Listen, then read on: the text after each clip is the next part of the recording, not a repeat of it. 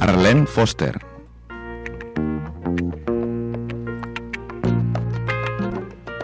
Ulster.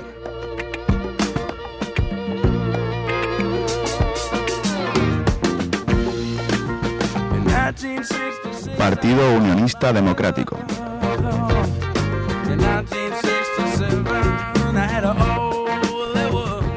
Bloody Sunday.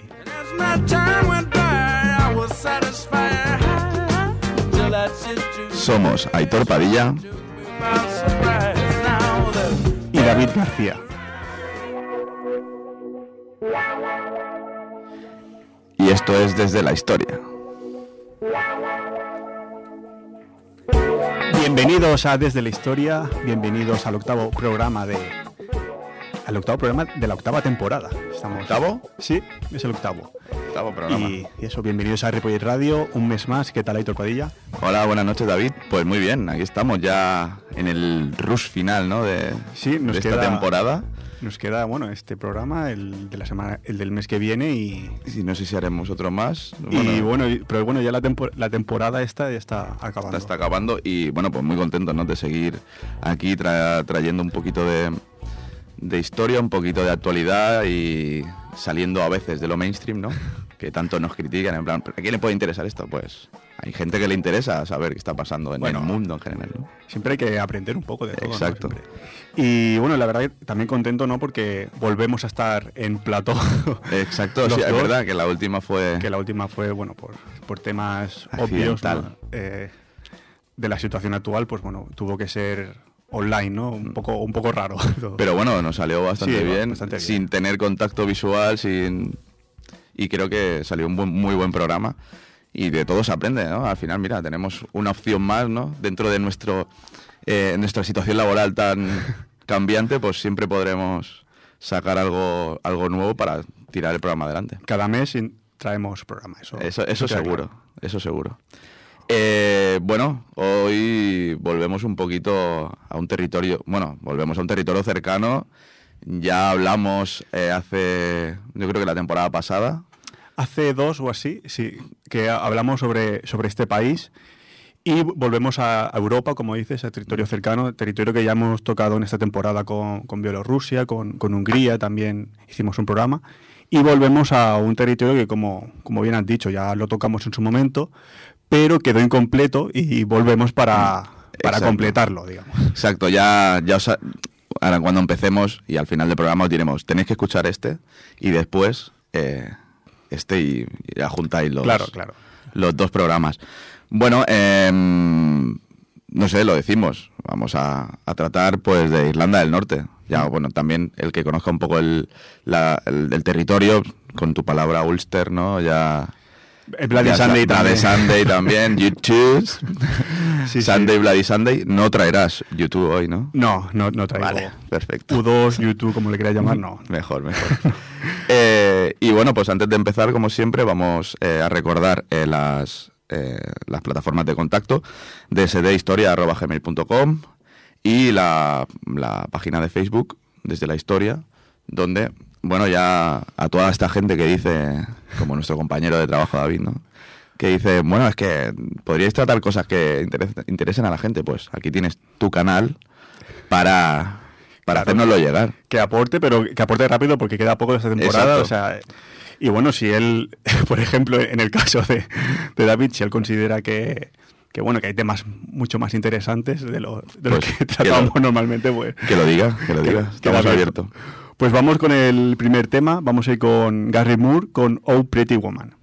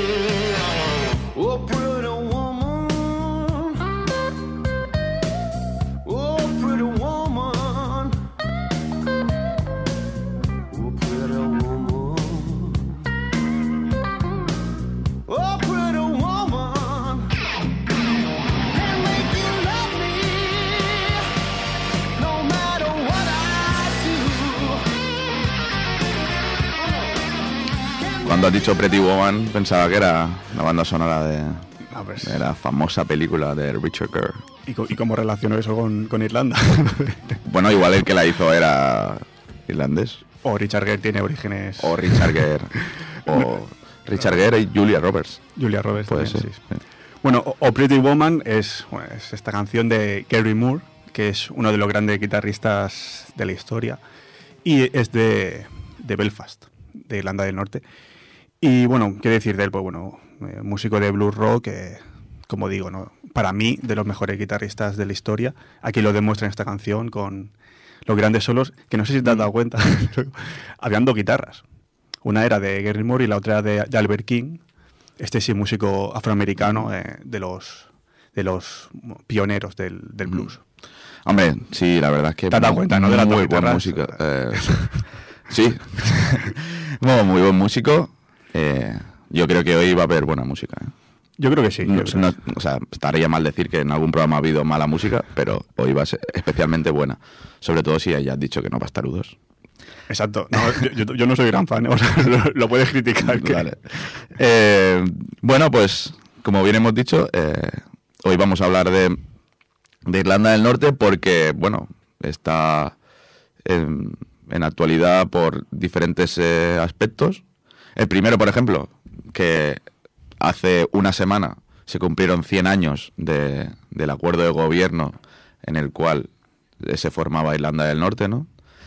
Em, Buen dato. ¿eh? Sí, sí, la verdad es que sorprendente. Siempre traemos todo a- al hilo. Luego, eh, diferentes disturbios que ya iremos ampliando y sobre todo yo diría que para mí la, noticia que además es la más actual eh, es la dimisión de la ministra principal de Irlanda, de Irlanda del Norte, Arlene Foster, por la tensión del Brexit. Esta tensión, pues como bien hemos dicho, pues ha llevado a ciertos disturbios y, y, eh, por parte de, de- de la presidenta, pues a su dimisión, ¿no? Eh, ya que los miembros de su propio partido, del Partido Unioni- Unionista Democrático, eh, la culpaban de una nueva frontera que se había formado en el mar de Irlanda, que ahora también veremos pues qué significa ¿no? para Irlanda del Norte esta frontera eh, marítima. Que está relacionado con el Brexit. puede Sí, ser esta frontera. exacto, exacto. Es un protocolo que se estableció entre Bruselas y Londres para este territorio principalmente, que por una parte, eh, con el, anterior gobierno británico, con Theresa May, iba a ser un poco más eh, suave eh, en cuanto al conjunto ¿no? del- de la isla de Gran Bretaña y Irlanda. Pero eh, por parte de Boris Johnson, pues hubo algún movimiento unilateral que mm, dejó a Irlanda del Norte en una posición eh, un poco difícil respecto a, la isla de Gran Bretaña. Si quieres, antes de que continúes, repasamos un poco los conceptos de Gran Bretaña, Reino Unido, que, la, que en, general siempre hay bastante... Reino Unido bastante sería el territorio. Reino Unido sería El país, eh, el digamos. país en sí, ¿no? Eh, Inglaterra, Escocia, Gales, Irlanda del Norte. Eh, y luego, cuando te refieres al Reino Unido sin Irlanda del Norte, se le llama Gran Bretaña, que es la, La isla, isla, más grande, ¿no? De las dos que hay, que pues eh, em, Exacto, o sea, está... es- tiene la- junto, o sea, y Gran Bretaña sería Inglaterra, Escocia y Gales. Exacto. O sea, está la isla de Irlanda, como isla a nivel geográfico. Exacto. La isla de Irlanda y la isla de Gran Bretaña. Y Reino Unido sería Gran Bretaña, la isla, que es los países constituyentes de, de Inglaterra, Gales y Escocia, más eh, Irlanda del Norte, que es el territorio que hay en el norte de la isla de Irlanda. Creo que lo hemos dejado. Sí, sí. Claro. De hecho, está bien em, especificarlo porque, Sí, porque puede llevar genera a lío en cuanto cuando te refieres a Gran Bretaña, Reino Unido y tal. Lo típico de, ¿qué es Inglaterra? ¿Qué- Exacto.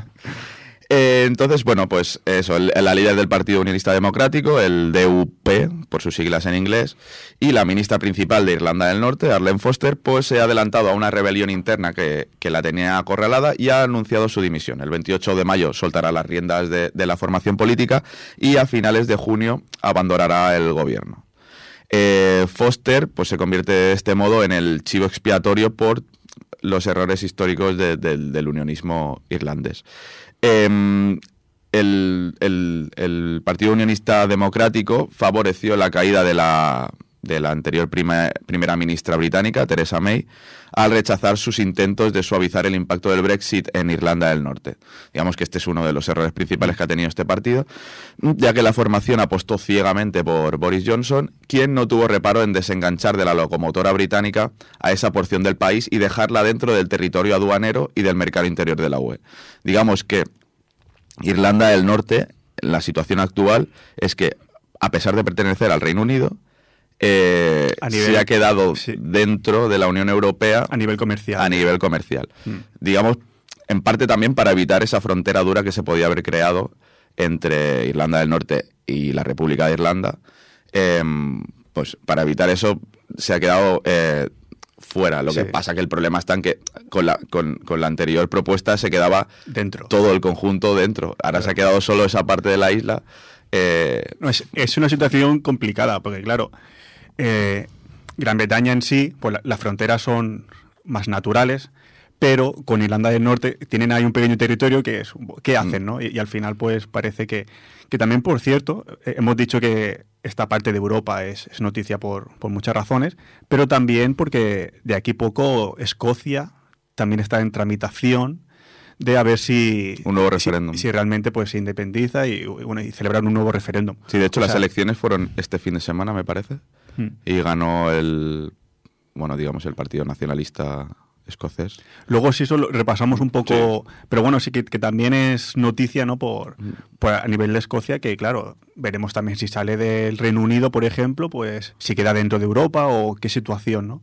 Y sería un precedente. al- o a lo mejor queda en una situación similar a, a Irlanda del Norte como ahora, fuera de comercialmente dentro de la Unión Europea. Bueno, no sé, se, se abre también aquí nuevas, nuevos Mm. frentes. nuevos frentes interesantes. Eh, y entonces, eso, de, de- de esto que hablamos, de, de la frontera, pues eh, para los, eh, la- los unionistas de, Irlanda del Norte, pues la sensación de haber sido traicionados, eh, o sea, de, de los, los ciudadanos, ha sido, ha estado detrás, digamos, del, del resurgir de la violencia en las calles, que también es una de las noticias que nos trae a, a Irlanda del Norte, ¿no? Que hay, de nuevo, hay violencia en las calles después de, de tantísimo tiempo, ¿no? De, bueno, de tantísimo tiempo. Hace poco hubo en Irlanda, o sea, lo trajimos a coalición también porque hubieron disturbios, pero digamos que esto del Brexit ha levantado un poco eh, de nuevo las ampollas. Eh, Arlen Foster ha tirado la toalla para evitar la derrota en una moción de censura que impulsaban sus propios diputados y en su discurso de dimisión, eh, que era un vídeo grabado, tuvo el tono de dignidad e inclusión que sus contrincantes siempre reclamaron, diciendo bueno que hay personas en Irlanda del Norte que se sienten británicos, otros se sienten irlandeses y otros sencillame- sencillamente se sienten norirlandeses. Los hay que se consideran una mezcla de las tres identidades y algunos son ciudadanos nuevos y emergentes. Debemos aprender a ser generosos los unos con los otros, vivir juntos y compartir este maravilloso país. Ciudadanos del mundo, ¿no? Ciudadanos de, de este lugar llamado mundo. Eh, y bueno, está la abogada y política de 50 años que nació en Enniskillen. Eh, ha estado durante cinco años y medio al frente de la formación, fundada por el tan odiado como admirado reverendo Ian Pashley. Eh, de tal legendario personaje heredó una Irlanda del Norte en paz y un arreglo institucional con los republicanos para cogobernar el territorio pero también un unionismo poco reconciliado con su papel histórico en los últimos 20 años y cada vez más convencido de ser la parte perdedora de, de- este conflicto. ¿no? Si digamos que ahora el gobierno de Irlanda del Norte está con, el- la parte republicana y la parte unionista eh, lo llevan... eh, em, Co- coexisten. Co- coexisten, exacto. Eh, paradójicamente, pues este resentimiento se agravó cuando el Partido eh, Unionista Democrático vivía su mejor momento, ya que tenía 10 diputados en la Cámara de los Comunes, que otorgaron a la formación pues un peso inimaginable en la política británica, ¿no? Al ser un al ser refuerzo necesario para que el Partido Conservador preservara su, mayoría. Digamos que fueron la muleta, ¿no? de este Partido Conservador en el en el- la Cámara de los Comunes y al mismo tiempo pues eh, los episodios de corrupción y autoritarismos en el eje- ejecutivo norirlandés que se comparte por turnos entre unionistas y republicanos, y en el Parlamento Autónomo de Stormont, que provocaron que Londres arrebatara a la región durante casi tres años las competencias del autogobierno. Digamos que tuvieron eh, tres años en las que Londres dijeron, bueno, vamos a llevarlo nosotros, que igual os estáis pasando. Eh, y entonces el Partido Democrático contribuyó con sus votos eh, que es lo que hemos dicho al principio, contribuyó con sus votos a rechazar el acuerdo de retirada de la Unión Europea que Theresa May negoció con Bruselas, por el que todo el territorio del Reino Unido se habría mantenido durante un largo periodo de transición en el espacio aduanero de la UE, digamos que eh, no hubiese perdido eh, o el tema de los aranceles hubiese estado Mm. de una manera más laxa en el, en el tiempo y era la solución ideada por la ex primera ministra para que el país no se fragmentara. ¿no? Eh, los unionistas decidieron tensar la cuerda y acabaron apostando por Boris Johnson, que para su sorpresa, pues el nuevo líder conservador decidió que su anhelado Brexit bien valía un desmentido y a pesar de todas sus promesas decidió dejar en el último momento a Irlanda del Norte dentro del mercado interior comunitario y crear de hecho una frontera en el mar de Irlanda. O sea que Boris Johnson eh, al principio no iba a cumplir las promesas de, de los unionistas y al final los dejó en la, en estocada, ¿no? Los dejó ahí. Exacto. Y claro, este ha sido el, principal motivo del malestar y de la rabia de las fuerzas paramilitares unionistas que siguen operando en Irlanda del Norte y que también pueden estar detrás eh, de, unas, de ciertas pintadas que aparecieron como amenazas a los trabajadores portuarios, que de hecho tuvieron que retirarlos durante varios días, o sea, dejaron, di- le dijeron al personal vacaciones porque esto peligra, de, de hecho ponían que todos los trabajadores del puerto eran sus objetivos. Entonces aparecieron varias pintadas así en las calles de Belfast y Derry y mm, también acabaron mediante la incitación de sus jóvenes seguidores a la violencia que, que estalló en Belfast y, Claro, y- y y la para- ciudad de Derry. Para los republicanos del- de Irlanda del Norte, entiendo ¿no? que esta, esta solución les favorece. Claro, es, de, de que eh, al menos bueno eh, comparten espacio, aunque sea a nivel comercial, con, con la República de Irlanda.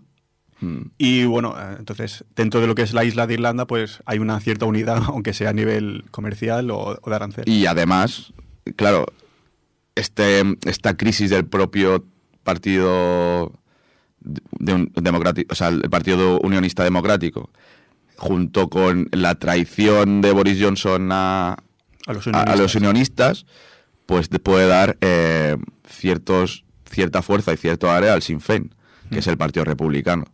Entonces, eh, el mayor temor que tienen los unionistas es que, viendo su imposibilidad de arreglar la situación de, de- de Irlanda del Norte, pues que el Sinn Féin gane fuerza, digamos, en, en, en la- en- en su propio, en el propio gobierno.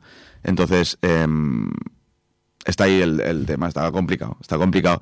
Además, es un partido eh, de mm, ciertamente conservador, o sea, profundamente conservador, y pues están empezando a tener problemas. eh, bueno, por ejemplo, aquí comentaban que Arlen Foster fue también, aparte, o sea, de ahí puede venir un poco también el, el- la moción de censura que estaban preparando, que fue una de las que se abstuvo en, a la propuesta para prohibir las llamadas terapias de conversión gay, digamos. Entonces, claro, esto para un partido tan conservador eh, fue un problema, que su presidenta se abstuviera en, en lugar de votar en, eh, en contra. Eh, entonces, bueno, de- a, a raíz de todo esto, eh, del Brexit, pues como hemos, hemos dicho, pues a principios de abril estalló la violencia en Irlanda del Norte y más de 80 policías resultaron heridos por todos los disturbios que se provocaron en, en, en- en la ciudad de Belfast y en la ciudad de Derry, o Londonderry para, la parte, para la parte unionista. Em, la verdad es que eh, dentro de, de estos disturbios eh, hay mucha gente que, que cree que no del todo todos los disturbios vienen por el, por el protocolo que se firmó entre Irlanda y Bruselas. De hecho, mucho, mucha gente, o sea, vecinos, creen que realmente, o sea, pro- todos los jóvenes que salieron, o la mayoría, no, no, no son capaces ni de entender en qué va este protocolo, ¿no? Pero es que existe también un problema No menospreciemos la juventud. Exacto, no. Pero que realmente también hay un problema que va más allá, ¿no? Es en la situación eh, laboral que se encuentran los jóvenes, Exacto. en cómo también utilizan los partidos políticos para agitar ¿no? esta violencia cuando les interesa.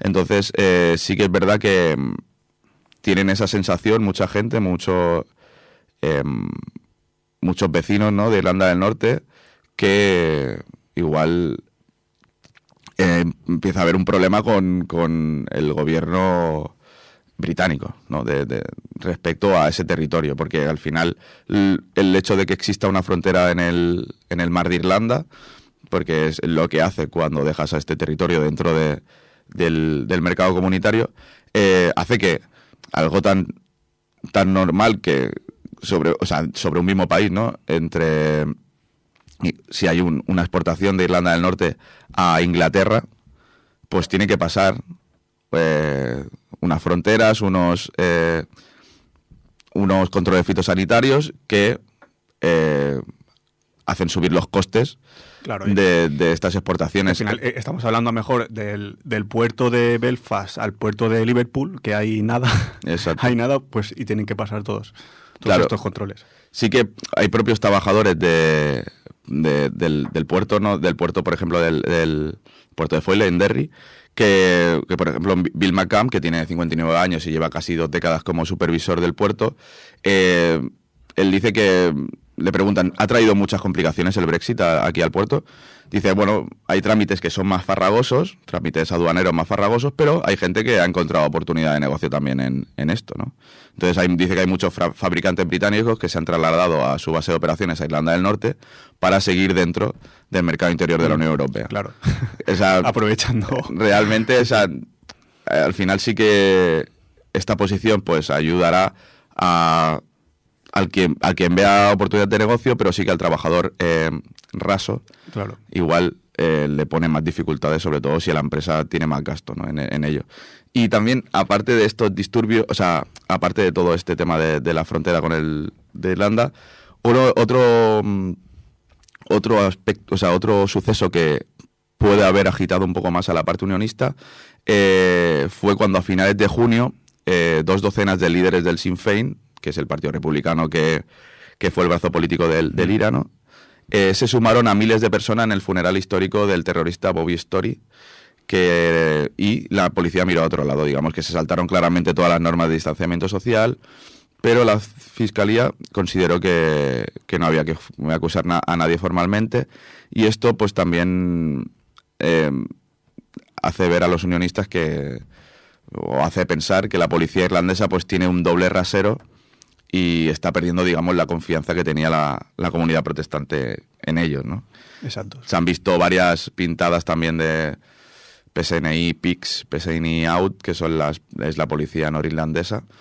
Y digamos que si en otra época era más la parte republicana, ¿no? La que La que sufría, ¿no? Un poco el, la brutalidad policial. o- sí, bueno, brutalidad policial o, o- o que tenía como más actividad callejera, ¿no? En, en la lucha lucha callejera. Pues digamos que es- esto del Brexit está ah, reavivando esta parte unionista. ¿no? Sí, pero esto de, de las pintadas, los lemas, los, los murales, ¿no? Mm. Eh, clásicos que hay en, en Irlanda del Norte. Eh, Esto es muy británico y muy de esa zona. Sí, sí. Le gusta mucho est- esta simbología, ¿no? Callejera. Es, es algo muy, muy de esta zona y, bueno, nada más que hay que poner en Google murales de Belfast y tal y, bueno, hay, hay pintadas espectaculares, realmente. Y, claro, lo que comentabas de, de por qué la juventud de- acude a, a la violencia, ¿no? Eh, decíamos el Brexit, decíamos también, como decías, el descontento, ¿no? Por, porque hay un paro muy, muy elevado allí. Y también al final yo añado, ¿no? porque est- estamos hablando de un territorio donde la, la viol- la violencia ha sido continua desde hace a lo mejor 50, 60 años. ¿no? Ha estado muy presente en, en la vida política, social eh, de Irlanda del Norte. Es un poco a, lo que intentaremos ir en, en el apartado histórico. Claro, además, bueno, la, la mayoría de gente que se encontraba en estos disturbios era gente joven, que igual conocerán su historia, ¿no? Pero no la han vivido tanto como eh, cualquier vecino de De 60 años. 60 arriba. Y bueno, también dicen eso, que, o sea, además de toda la situación, ¿no? Pues un año con pandemia, con muchísimos pubs, tiendas y cerradas. También se juntaron que justamente eh, cuando empezaron los disturbios había vacaciones escolares, centros Ay, y- educativos cerrados, entonces Y, digamos y- que y fue una sabemos manera bien de, que, que los pubs en Irlanda como, como centro como social. centro social de, de hacer amistad, de, de comunicarse ¿no? con otras personas, es esencial allí. A lo mejor en, en. España no tanto, podemos tirar más de calle, de parque, pero allí en Irlanda es el pub o el pub. Entonces, pues, eso obviamente ha tenido su repercusión. Exacto. Y bueno, para acabar, eh, bueno, sobre, igual estaría bien decirlo al final, pero también una serie de Netflix que es, bueno, es una Ah, sí, sitcom. sí, sí, sí. Es una sitcom que le, igual dulcifica un poco el, el- esos años de terrorismo Mm. en Irlanda, pero la serie Derry Girls, pues un poco te No pone en contexto. Yo tampoco, ahí- ¿eh? Yo tampoco, pero sé que, bueno, dentro de lo, de lo que es el tema, Sí. Eh, teniendo en cuenta que es una sitcom también, o sea, quiere decir que no, no creamos Sí, y- que lo va a tratar de una manera No, muy seria. Lo, trata un poco, bueno, se- según he escuchado, eh, bueno, eso es un poco el, el contexto histórico ¿no? que está ahí, pero realmente eso es una sitcom es para, reírse y tal. Y que yo soy experto en, en aconsejar cosas que no he visto. Pues, y también eres experto en banderas. ¿Podrías hablar un poco de la bandera de Irlanda del Norte o, o te cojo ahí? No, la- bueno, la, la bandera de Irlan- de Irlanda del Norte es como la de Inglaterra con, con un escudo en, en- en el centro, donde en, el- en la cruz. No me acuerdo realmente Muy qué, muy qué similar, es. sí, sí, es. Es- No sé si es una flor. A ver. Bueno. sí, yo creo que sí, es una flor. Lo buscamos De hecho, la Union Jack, que es la bandera del Reino Unido. del Reino Unido, es un conjunto ¿no? de todas las banderas. Luego lo, lo repasamos si quieres, porque Vale. ahí hay o la bandera del Ulster o cosas así. Exacto. Pues vamos con el segundo tema, vamos con el gran Van Morrison, la canción Star of the County Down.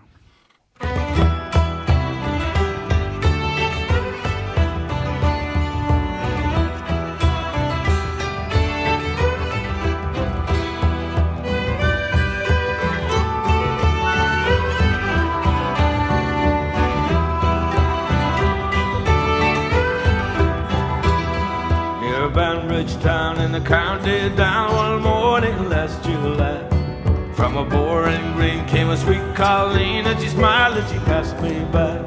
She looked so sweet from her two bare feet to the sheen of her nut brown hair.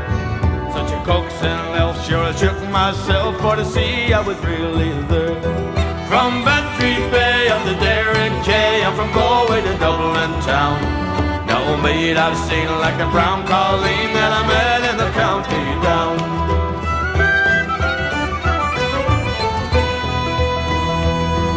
As she onward sped, sure I scratched my head and I looked with the feeling rare. And I said, says I to a passerby, who's the maid with the nut brown hair. He smiled at me and he says, says, see, that's a gem of Ireland's crown. Young Rosie McCann from the banks of the Banff, she's the star of the county down. From Bantry Bay up the Derry Quay,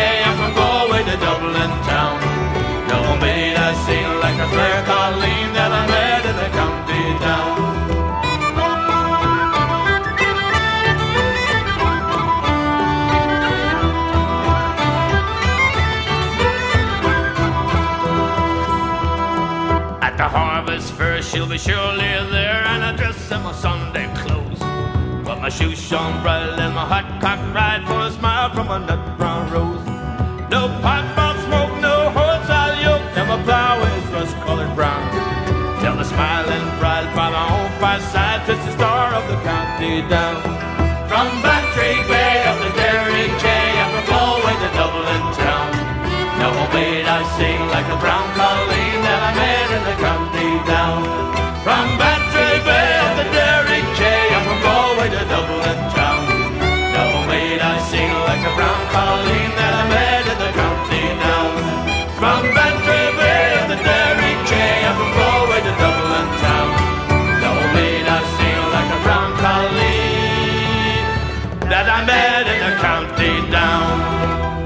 Sí ha sonado muy Irlanda, ¿eh? Muy Irlanda, sí, sí. Bueno, es Van Morrison, que, bueno, como personaje muy famoso dentro de, de la música, ¿no? Eh, es cantante, compositor eh, norirlandés, considerado como uno de los músicos más influyentes de su generación. Y bueno, al final, pues su música siempre ha mezclado varios géneros musicales, ¿no? Tenemos el R&B, el jazz, el blues y también la música tradicional irlandesa, como demuestra pues, bueno, en el álbum que grabó junto a la mítica banda de música irlandesa, The Chieftains. En el 1988 grabó este disco que se llama Irish Herbet y bueno, es para él volver un poco pues al origen irlandés, aunque sea norirlandés, aunque sea bueno, creo que era, estuve leyendo de, de origen escocés por parte de padres y tal, Mm. pero bueno, él es norirlandés. Y demuestra que se puede hacer música entre dublineses, como The Chieftains, y también, pues, eh, cantante Parte en, en, pues, un, cantante de norirlandés, ¿no? Es Mm. posible, la música siempre está por encima, ya lo hemos visto muchas veces, ¿no? De, de peleas y... Ciertamente, ciertamente. Y encima eh, el disco es del 1988, cuando los problemas de Travels, que ahora entraremos un poco más, pues eh, estaban aún ahí en, en un punto importante, ¿no? O sea, Exacto. bueno, tiene bastante mérito, pero al final es eso, demuestra que se puede hacer música entre diferentes comunidades, ¿no? Lo hemos visto también entre judíos, árabes, etcétera.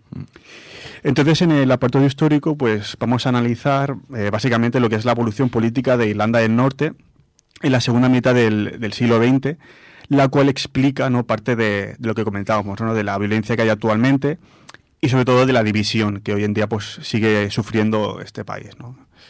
Eh, hace un par de años, como ya hemos dicho, dedicamos un programa a explicar todo lo que era el proceso de independencia de, de lo que hoy en día es la República de Irlanda respecto al Reino Unido. Y bueno, también explicamos lo que es el nacimiento de- del IRA, IRA ¿no? que es Mm. eh, el ejército republicano eh, irlandés. Y es eso, eh, os, os animo, os animamos a que lo escuchéis de nuevo porque Exacto. entronca muy bien con lo que vamos a explicar. Y simplemente rescatar de ese programa que Irlanda del Norte nació como entidad política a partir de la partición de Irlanda en mayo del 1921. se cumplen, como bien has 100 dicho, años. Se, se cumplen 100 años, que es cuando, cuando se creó tanto Irlanda del Norte como por otra parte eh, el Estado Libre Irlandés, el cual durante 15 años sí que formaba un parte del dominio británico, para luego convertirse en la república que, hoy conocemos. Y por otra parte, como decíamos, pues también es eso, na- nacía Irlanda de- del Norte, que es el territorio que seguía formando parte del Reino Unido, como país constituyente, al igual que Escocia, Gales e Inglaterra. Realmente lo que, lo que es Irlanda del Norte no deja de ser la partición de la provincia histórica del, del Ulster.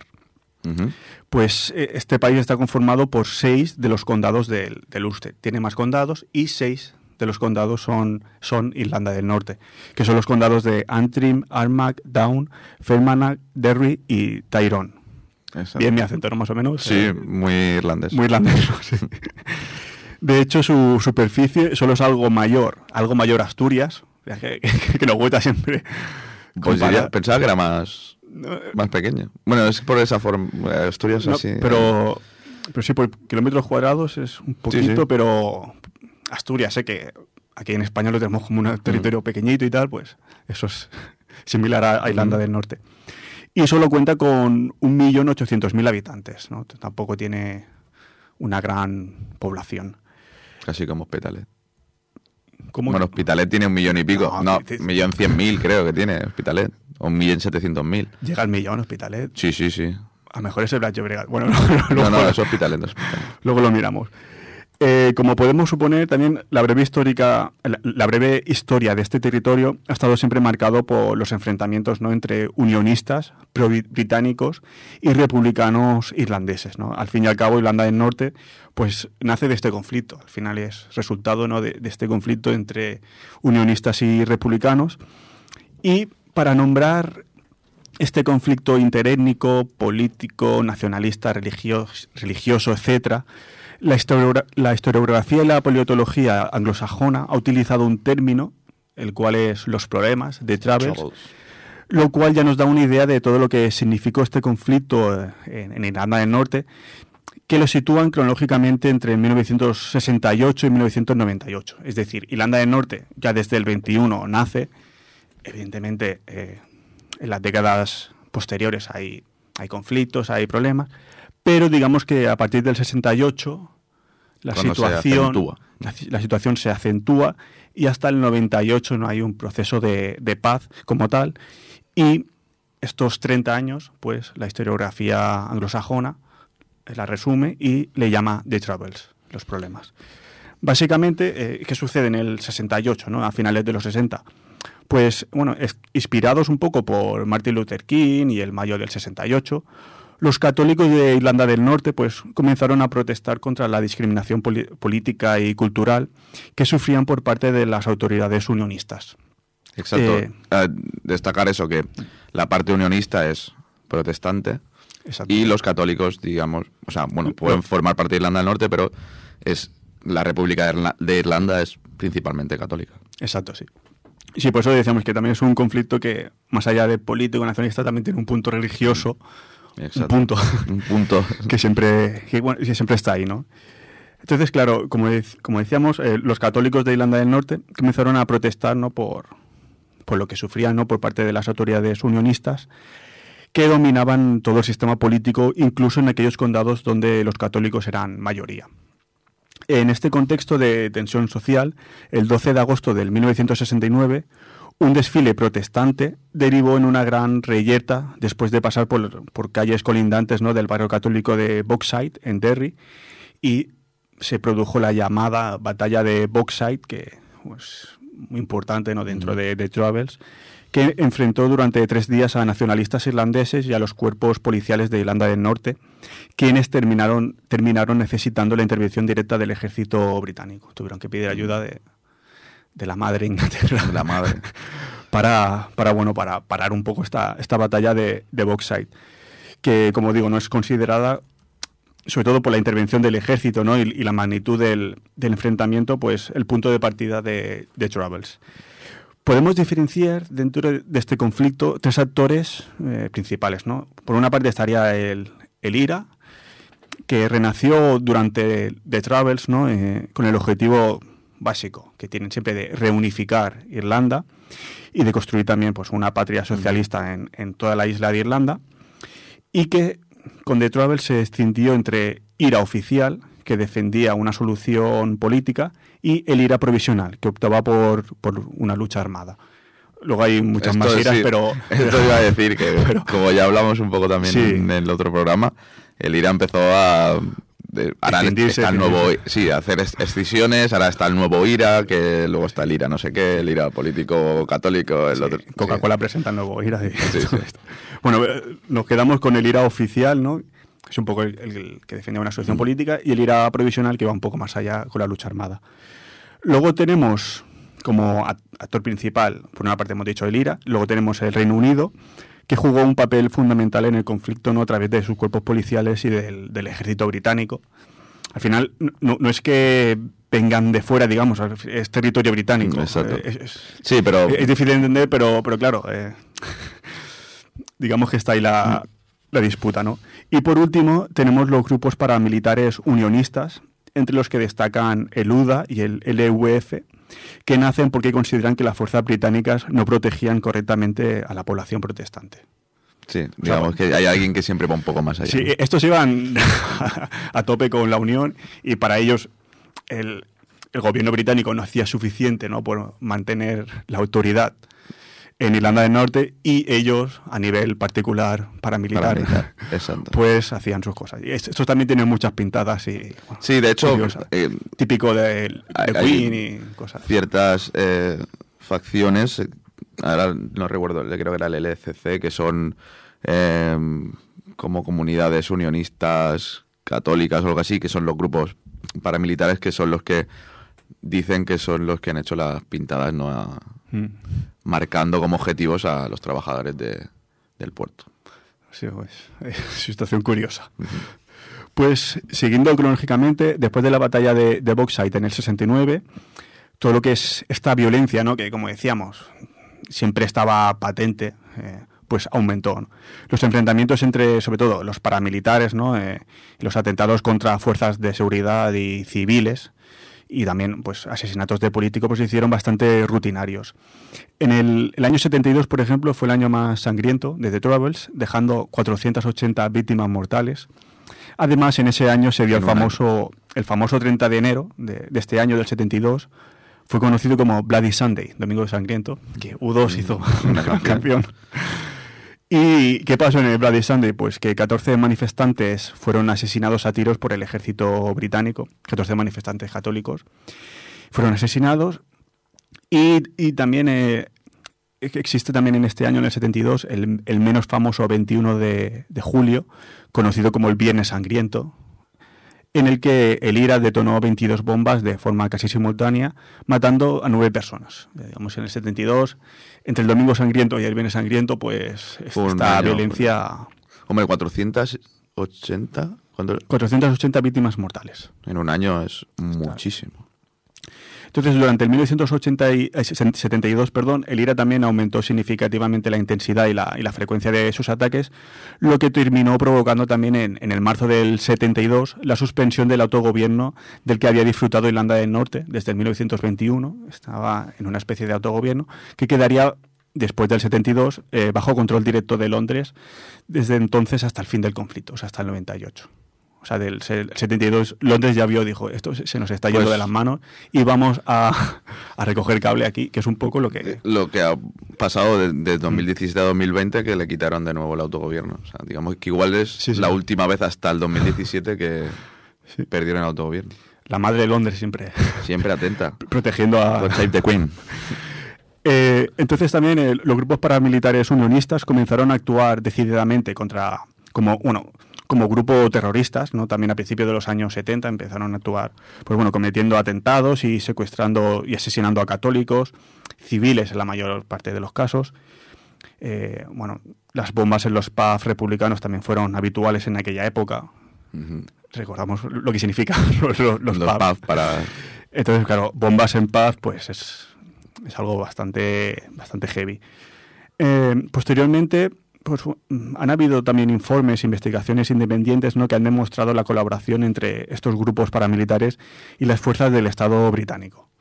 Era un poco esperable, pero, Bueno, pero, pero se ha demostrado que había, ¿no? En, en un pequeño grado, pues una colaboración entre ellos. Y bueno, básicamente la naturaleza de esta colaboración va desde la ocultación y la eliminación de, de pruebas. Lo típico, Ujú. ¿no? Ha puesto una bomba, que la ha puesto? No, mm, no se, sabe. sabe. Hasta la implicación directa de miembros de las fuerzas policiales y militares en el asesinato de, de republicanos.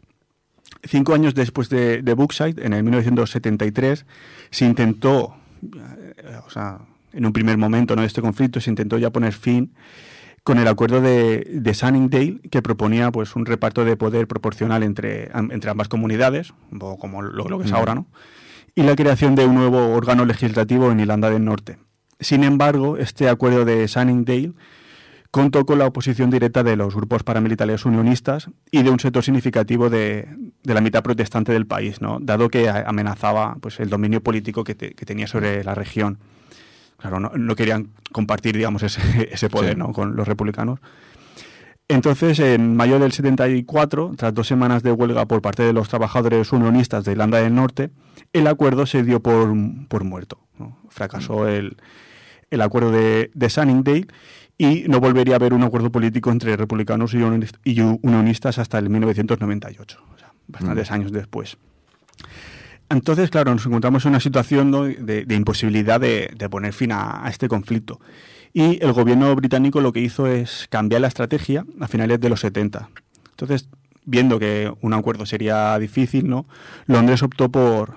Recordamos que Londres ya, digamos que gobernaba de manera directa, que no había un, No había autogobierno. autogobierno. Entonces, Londres optó por intentar reducir la, la violencia política y deslegitimar el, deslegitimar el discurso de, de la lucha por la liberación nacional que, que promovía eh, eh, el IRA, sobre todo, ¿no? que quería re- reunificar la isla.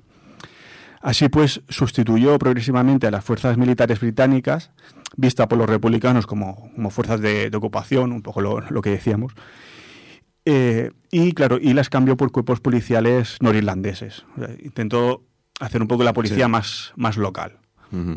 A su vez, Londres eliminó también el el estatus de presos políticos de, lo- de los prisioneros republicanos que respondieron al cambio de condiciones protestando con huelgas de hambre que culminaron con la muerte de 10 de ellos en el 1981. Es decir, eliminar el estatus de presos políticos.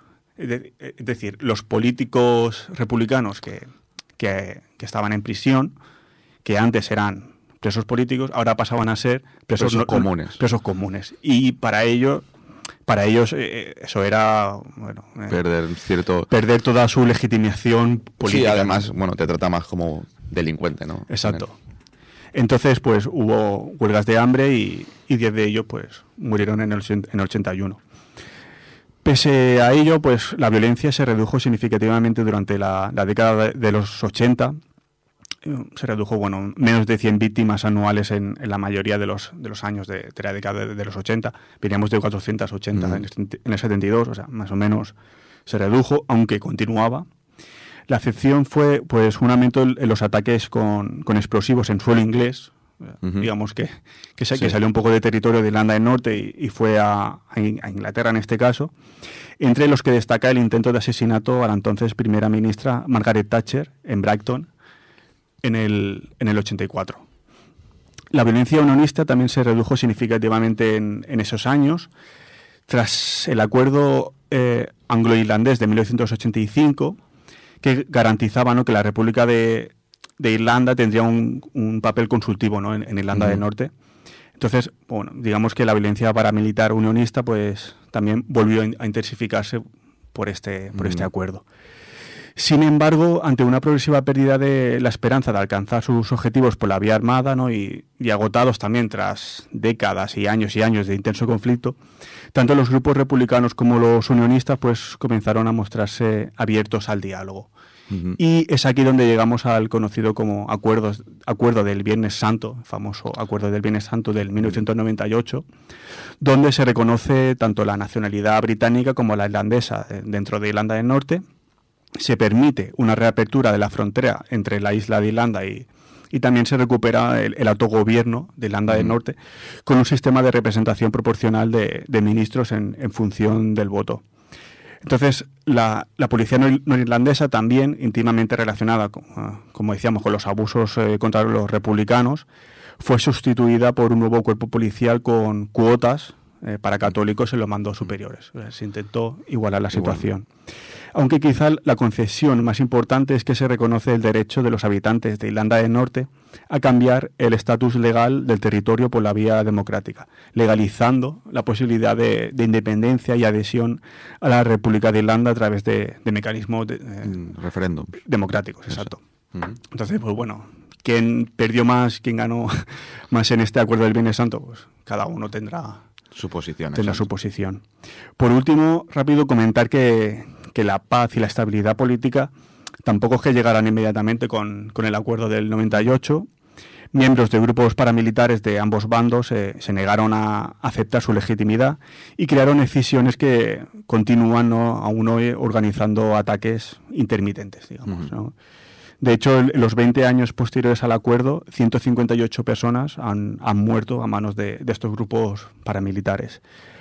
Y a nivel político, pues la cooperación entre fuerzas de diferente signo se hizo esperar y solo en el 2007, nueve años después de la firma del acuerdo, se logró formar el primer gobierno estable en Irlanda del Norte, tras los esfuerzos de cooperación entre el, el ministro principal unionista Ian Pasley y el exmiembro de IRA, Martin McInnes. Entonces, En el 2007 es cuando realmente hay un, un gobierno, eh, digamos, eh, estable entre católicos y protestantes. Pues eh, buen resumen, ¿no? De, de Travels, que son 30 años prácticamente 30 años que... Bueno, de, de, problemas, ¿no? De, disturbios. Ya, lo dicen ellos, tampoco se complicaron mucho, Exacto. me dijeron, hay, hay problemas y, no, y realmente vemos ¿no? que los problemas, bueno, están medio solucionados, aún, Exacto. aún hay camino por hacer. Pues vamos con el tercer tema, vamos con The Lizzy Whiskey in the Jar.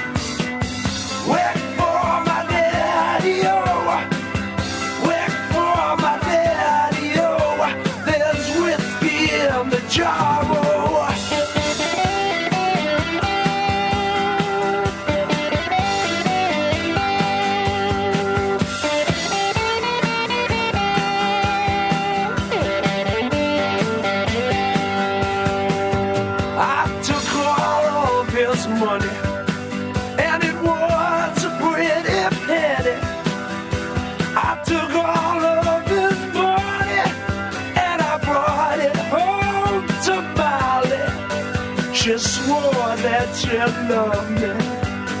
Never would you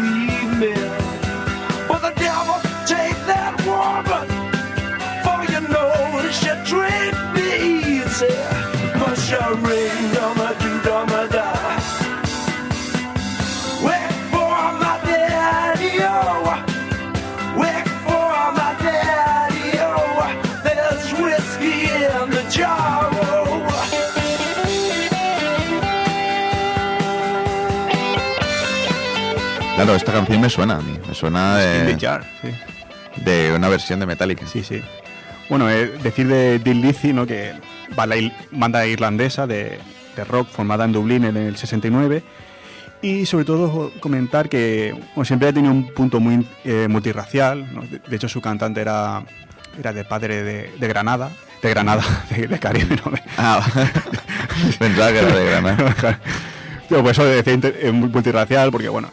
Entonces, bueno, y, y también la banda trajo músicos no solo de ambos lados de, de la frontera irlandesa, sino también de comunidades católicas protestantes durante el conflicto de Irlanda del Norte. O sea, en el momento duro, cuando la batalla de Boxa y todo eso que decíamos, ahí estaba Lizzy pasando un poco de lo que es el conflicto y al final pues haciendo música con, con irlandeses, con, con protestantes, con católicos, lo, Exacto. lo- lo que sea, que es al final lo, lo bonito. Y como bien dices, Metallica hizo una versión de este tema en el álbum del 98 creo que es, bueno, el, el Garage NC, que es donde Metallica hace difer- diferentes versiones y hace, yo creo, una gran versión de Whiskey in the Jar de, de. Ujú. Pues esta, yo cuando la empecé a escuchar digo, me suena. Digo, es Rock FM, supongo. Sí. Y yo diría que eso, que la versión, o sea, Sí, la que he no. escuchado es la versión de Metallica, que era No, un poco no más creo que sea en Flash FM, no creo. No, no, no creo. Eh, bueno, pues para acabar, como hemos comentado antes que bueno fueron las elecciones autonómicas escocesas, pues el Partido Nacional Escocés, eh, digamos que es el partido que aboga por la independencia ¿no? del territorio escocés, pues se ha quedado a un escaño de la mayoría absoluta. Lo que puede indicar, además ha habido una alta participación en estos comicios, lo cual puede indicar que los escoceses siguen divididos y, y en- inmersos en ese debate ¿no? de independencia sí o no, y que puede llevar también a un nuevo referéndum en, en Escocia. Entonces, eh, Boris Johnson ya les ha dicho que no va a haber consulta, básicamente. Eh, y bueno, pero es interesante, ¿no? Cómo va a evolucionar todo este territorio del Reino Unido, Irlanda. Lo veremos. Está, está complicado. Bueno, eh, lo dejamos aquí. Buenas noches, gracias a Ripollet Radio, Ripollet- ripolletradio.cat 91.3 FM y gracias a David por todo. Eh, buenas noches. Buenas noches. Here I am with a ball and chain,